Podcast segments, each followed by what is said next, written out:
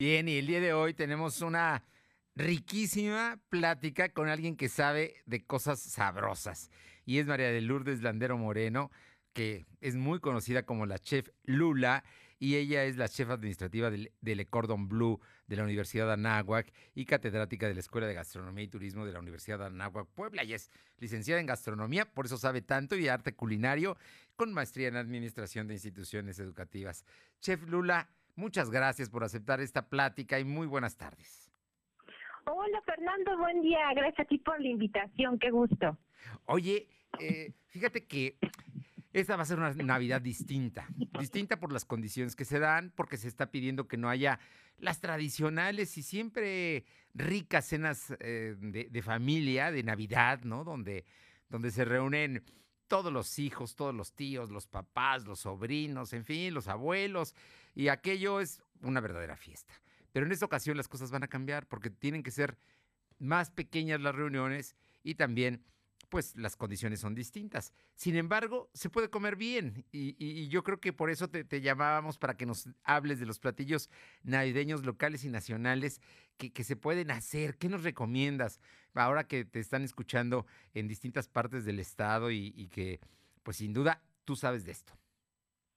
Ay, muchas gracias. Pues sí, mira, invitar a toda tu audiencia a no olvidar los tres factores que tenemos que tener presentes, que es evitar multitudes. Sé que es bien complicado, pero pues sí, eh, hay que tener conciencia de no tener a más de 16 personas adentro de la casa eh, para tener, también evitar este contacto cercano, ¿no? Y pues eh, manejado en entornos cerrados, eh, las áreas médicas están invitando a la mayoría de la población a que adelantemos la, la cena para que lo podamos hacer en un espacio abierto como la terraza. Sí. Entonces, pues sí, variablemente eh, va, va a verse modificado nuestro menú, pero como bien mencionas, pues hay que festejarlo.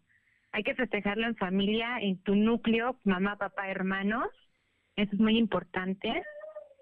Y pues eh, un menú completo nunca debe de faltar una sopa o una pasta. En este caso, nosotros los mexicanos tenemos predilección por el espagueti o la lasaña o la pasta rellena. En este caso, yo he visto muchos canelones que pueden estar rellenos de queso ricota o de una versión de atún a la vizcaína o simplemente con una ensalada de pollo y ya lo pueden cubrir con salsa de tomate o con una salsa pesto una salsa bechamel, todo gratinado, delicioso. Y pues en plato fuerte, mmm, yo les recomendaría un plato inteligente. Y llamamos en gastronomía un plato inteligente, así que está compuesto por una proteína, eh, dos tipos de guarnición, eh, un potaje, que normalmente los mexicanos adoramos las papas. Sí. Pueden ser puré de papa o papas gratinadas, pero qué bueno que ya estamos empezando a consumir un producto local que es el camote. En este caso hablo del camote de naranja y ya lo vemos en puré o en rodajas glaseadas con miel, que también es súper rico. Y bueno, las ensaladas vegetales, ahí sí para que veas, los mexicanos pecamos por las ensaladas dulces. La reina siempre va a ser la ensalada Waldorf, que es la de manzana con piña, ¿no es? Y eh, o la de la ensalada navideña de betabel con jícama, durazno, y nuecesita, betabeles en cubitos y naranja, ¿no? Y bueno, por último, tu plato para que termine de ser inteligente tiene que estar cubierto por una salsa. Y normalmente es un adobo, o si te vas por la parte agridulce, eh, puede ser un gravy agridulce o simplemente un glaseado dulce, ¿no? Y pues invitarlos siempre a considerar un postre el postre, sobre todo de, de Puebla, son los polvorones sevillanos. Sí. Eh, los buñuelos con miel de piloncillo. Eh, tu ponche de fruta que no debe faltar. Eh, y pues, ya si te quieres ver internacional, un panque de fruitcake también es muy rico, con frutas maceradas en brandy, es delicioso. Y también, típico de Puebla, nuestros chipotles rellenos de queso fresco eh, ya sabes, eh, con el huevo bueno, capeado. Y eh, en una tortita con unos buenos ayocotes. Eh, hay familias que también estilan el bacalao. Es súper válido también el bacalao a la vizcaína.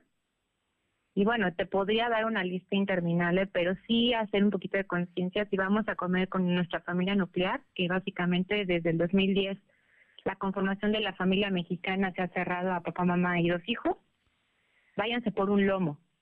Los lomos siempre van a tener, los lomos de cerdo siempre van a tener un, un peso aproximado de kilo y media, dos kilos. No se va a desperdiciar nada. Eh, son fáciles de cocinar en tu horno. Y si tú eres de los de pavo y pierna, pues, pues ahora sí que ve pensando en, una cena para ocho o diez personas. Oye, Lula, eh, eh, yo todo lo que, comentas rico, son cosas que se pueden encontrar aquí en el mercado, digamos en, en, las tiendas, no sin mayor problema y tampoco son tan complicadas para realizar, digo, de no ser el bacalao a la vizcaína, ¿no? Por la desalación y todas esas cosas que se tienen que hacer, pero, pero de ahí en fuera muchas cosas son muy rápidas. Mira, si, si, si ya lo vas a cocinar, si ya te decidiste a cocinarlo, primero haz un presupuesto.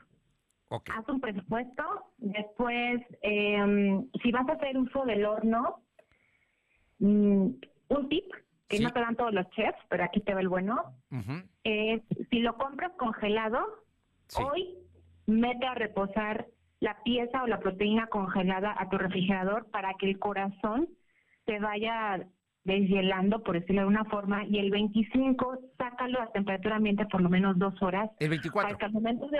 ¿Mande? El, ah, perdón, el 24. El 24 para la cena. Este día 24 eh, lo dejas dos horitas reposar a temperatura ambiente, precalientas torno a 180 grados y más o menos calcula de 20 a 25 minutos por cada kilo de lo que pese la pieza. Pues digo que un lomo en 40 minutos ya está. No, está pues muy bien. Está jugoso y está, está rico, ¿no? Claro. El bacalao obviamente es un proceso más largo, hay que calentar agua, desalarlo por lo menos dos días. Eh, si, estás pensando en bacalao, desde ayer ya empezaste a desalarlo. Lo dejas reposar en leche eh, el día de hoy. Hay que, hay que quitarle las espinas y luego hay que hacer el, el recado de la vizcaína con el jitomate y dejarlo reposar por lo menos un día para que todos los ingredientes suelten todo el sabor. Eso, fíjate, esos son los detalles que hacen de la comida algo extraordinario, ¿no? Sí, claro, claro. Eh, digo, hay que anticiparse, pero de ahí en fuera creo que lo importante es que estén juntos y la comida solamente va a ser el complemento. Bueno, la, posibilidad de reunirnos en torno a una mesa siempre será distinta y, es, es, una celebración, ¿no? Y yo creo que esta por lo menos tendrá que ser una Navidad así. Hay que, aunque sea más en corto y menos, pero que sea rico, ¿no? La, la, la intención. ¿Tú qué piensas? ¿Tú ya tienes más o menos tu menú para el próximo día 24? Claro que sí, Fernanda. En tu casa vamos a tener eh, Ya lo empezamos a preparar. Van a haber chipotles rellenos de queso. Sí. Vamos a tener un lomo estilo navideño. Va básicamente mechado. Este, mechado, mechado y tiene eh, con una salsa de gravy. Eh, de entrada vamos a tener una sopa de maízcos y después te vamos a tener buñuelos con piloncillo y ponche. No, hombre, qué rico, qué rico todo lo que nos dices. Y bueno, finalmente, la comida que también nos estás presentando el día de hoy, que, son distintas propuestas, eh, son completas, ¿no? Como dices, son eh, inteligentes, ¿no? Llevan verdura, llevan carne, proteína, en fin, eh, van completas, ¿no?